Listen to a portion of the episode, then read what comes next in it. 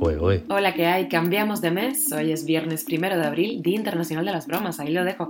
Esas son las cinco noticias que te traemos y una más, que te contamos aquí, en Cuba Diario. Esto es Cuba a Diario, el podcast de Diario de Cuba con las últimas noticias para los que se van conectando. La Habana ha incumplido otra vez su promesa de entregar a la Organización Mundial de la Salud la documentación para la evaluación de sus vacunas. Una ONG argentina pide a Bachelet que interceda ante el gobierno cubano por Otero Alcántara y Michael Osorbo. Un informe dice que agentes cubanos imparten clases de tortura en Venezuela. Y hablando de Venezuela, el gobierno de ese país sigue al rescate del régimen cubano ahora con oxígeno. Y te contamos la última hora de la invasión de Rusia a Ucrania. Moscú reagrupa fuerzas para atacar al sur, así lo dice el presidente de Ucrania, Zelensky. Esto es Cuba a Diario, el podcast noticioso de Diario de Cuba. ¿Se acuerdan de que en febrero pasado la empresa estatal BioCuba Pharma prometió que en marzo entregaría a la Organización Mundial de la Salud la documentación necesaria para homologar las vacunas cubanas contra el COVID? Pues por el momento no hay anuncio oficial al respecto. Otra dilación. Las autoridades cubanas han dado dos fechas desde septiembre para iniciar la homologación de esos fármacos y este nuevo incumplimiento dilata por más de medio año el protocolo para poder usar las vacunas a nivel global. Hablamos específicamente de Abdala, una de las tres desarrolladas por Cuba y la primera que pasaría el proceso de precalificación de la Organización Mundial de la Salud.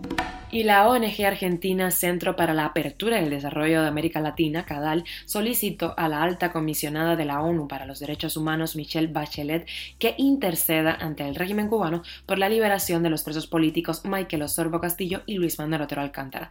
Además, CADAL pidió a la expresidenta chilena que exija al gobierno cubano el cese de la persecución a los artistas y ciudadanos que ejerzan su libertad de pensamiento y de expresión. Cuba a diario. Y según un reciente informe de la Organización de Derechos Humanos Instituto CASLA, agentes cubanos entrenan a funcionarios del régimen de Nicolás Maduro en métodos de tortura y en algunos casos torturando a venezolanos directamente.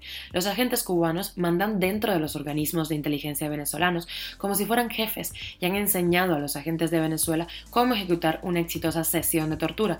Así lo dicen exfuncionarios venezolanos entrevistados por CASLA para elaborar un estudio de los crímenes de lesa humanidad en Venezuela durante el año 2021. Así lo publicó el diario El Nuevo Herald. El reporte del medio, sin embargo, no aporta ninguna evidencia concreta de que esas personas que enseñan a torturar sean efectivamente cubanos. Y nunca se va a morir hablando de Venezuela. El gobierno de Nicolás Maduro ha donado a Cuba modernas plantas procesadoras de oxígeno medicinal de tecnología china que serán ubicadas en más de 40 instituciones hospitalarias de la isla. Esto lo ha anunciado el diario Gramma. El anuncio llega tres meses después de que el gobierno cubano reconociera la falta de oxígeno en el país debido a una avería y justo ahora que las autoridades pronosticaron un aumento de los casos de COVID-19. Cuba a diario. Y viajamos a Ucrania. La OTAN no se fía de Rusia y dice que no se está retirando de Ucrania como dice, sino que está reagrupándose para reabastecerse y reforzar su ofensiva en Donbass.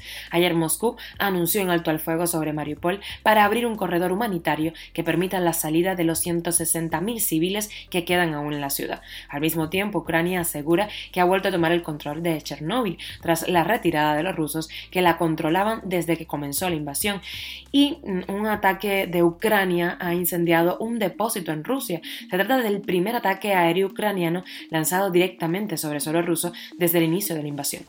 Y para la extra nos toca viajar a Japón porque en ese país se ha inaugurado el primer local de reunión para propietarios de robots de compañía, un espacio en donde no faltarán los enchufes para que humanos y androides convivan después del boom de este tipo de mascotas durante la pandemia. Esto es Cuba a Diario, el podcast noticioso de Diario de Cuba, dirigido por Wendy Lascano y producido por Raiza Fernández. Gracias por estar del otro lado y formar parte de nuestra rutina. Recuerda que en lo que tomas un cafecito no sé, una limonada, te puedes enterar de lo que pasa en Cuba. Lo hacemos bien cortico. Estamos contigo de lunes a viernes y nos puedes encontrar en Telegram, Spotify, SoundCloud con VPN, Apple Podcasts y Google Podcasts y también nos puedes seguir en nuestras redes sociales. Un besito hasta lunes.